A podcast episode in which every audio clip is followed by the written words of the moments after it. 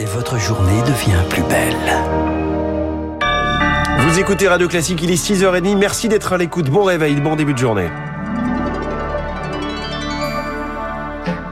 La matinale de Radio Classique avec François Geffrier. Et à la une du journal de 6h30 signé Marc Tédé, les oppositions mobilisées contre la future loi immigration et ses titres de séjour pour les métiers en tension. Oui, avec une accélération des reconduites à la frontière, c'est l'une des pistes dévoilées hier par le ministre de l'Intérieur Gérald Darmanin et celui du Travail Olivier Dussopt. Gérald Darmanin a donc tenté hier de déminer le terrain à l'Assemblée nationale. Charles Ducrot a pu le constater être gentil avec les gentils. Avec les étrangers qui euh, veulent travailler en France, euh, respecter nos règles, parler notre langue et être méchants avec les méchants. Nous devons ne pas accepter que quelqu'un qui ne veut pas s'intégrer, qui ne respecte pas nos règles, qui commet des actes de délinquance ne doit pas rester sur le sol national. Voilà l'équilibre parfait pour Gérald Darmanin, mais un dispositif concentre les critiques à l'Assemblée nationale, un titre de séjour métier en tension pour régulariser plus facilement les travailleurs étrangers.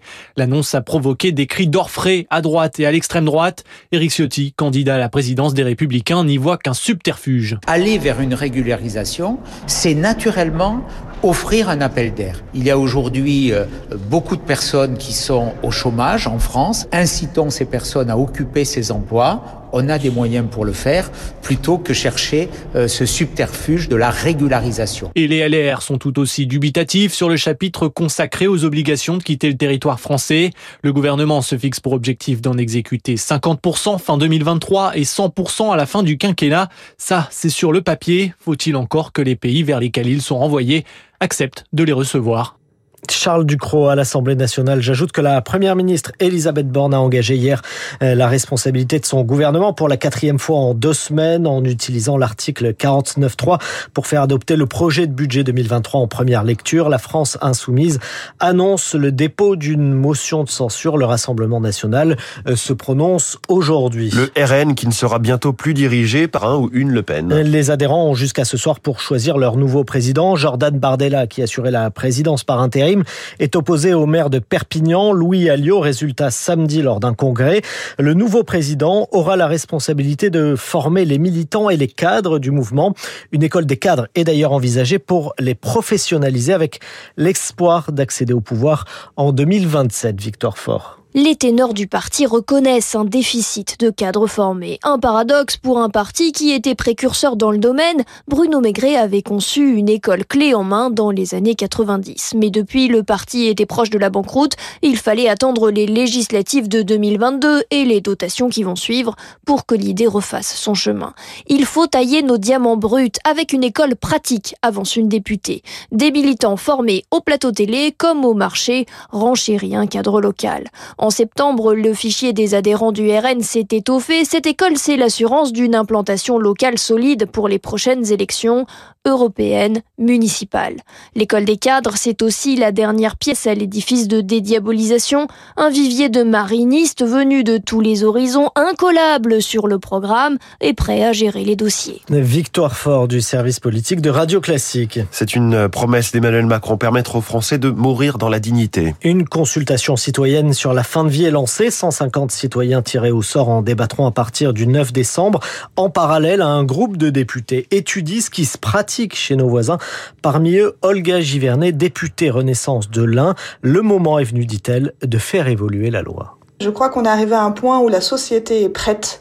Le fait d'être proche de la Suisse, eh bien, je me suis rendu compte que beaucoup de nos concitoyens avaient adhéré à des associations qui leur permettraient peut-être le jour euh, où ils en auraient besoin de pouvoir passer euh, en Suisse. Il faut entendre tout le monde, évidemment, l'ensemble des associations, euh, les représentants des religions également, mais je crois qu'il y a une vraie volonté de pouvoir accompagner cela. Et donc c'est le moment de le faire. Et peut-être que ce sera plusieurs lois ensemble combinées qui permettront d'avoir une meilleure réponse pour les patients en fin de vie. Olga Givernet, députée Renaissance de l'Ain. Plus d'un an après la publication du rapport Sauvé, l'Église est toujours secouée par la question des violences sexuelles au sein de l'institution. Oui, le sujet s'est imposé à la dernière minute à l'ordre du jour de la conférence des évêques de France qui débute aujourd'hui à Lourdes. Après de nouvelles révélations en mi-octobre, elle vise cette fois l'ancien évêque de Créteil, Michel Sentier, sanctionné pour des abus spirituels ayant mené à du voyeurisme sur deux hommes majeurs. La nouvelle a fait l'effet d'une bombe chez les fidèles de l'Église de France, explique Christine Pedotti, directrice du magazine Témoignages chrétiens on s'aperçoit qu'il y a une vraie impossibilité à tenir euh, cette promesse que plus jamais on ne cacherait les choses parce que l'institution est euh, raidie dans un entre-soi, dans l'idée que ce sont des choses qu'on traite entre évêques. Donc en fait, ça pose une vraie question de crédibilité de la parole des évêques, c'est-à-dire est-ce qu'on doit les croire l'année dernière quand ils nous promettent la transparence, est-ce qu'on va les croire cette année? Quand ils vont de nouveau nous promettre qu'ils diront euh, toutes les choses en temps réel. Pour l'Église de France, c'est au moins aussi grave que ce qui s'est passé l'année dernière avec la révélation de la SIAZ. Ça l'est peut-être plus, parce que ça met vraiment en jeu la parole des évêques. À l'étranger, les États-Unis condamnent le tir d'un missile balistique intercontinental par la Corée du Nord ce matin. Oui, Washington réclame d'ailleurs une stricte application des sanctions de l'ONU contre Pyongyang. Les États-Unis, où la Maison-Blanche se dit par ailleurs de plus en plus préoccupée par l'éventualité d'une frappe nucléaire de la Russie en Ukraine, alors que la question aurait été abordée par des militaires russes, c'est ce que dit la presse américaine. Faut-il s'inquiéter de cette déclaration de la présidence américaine?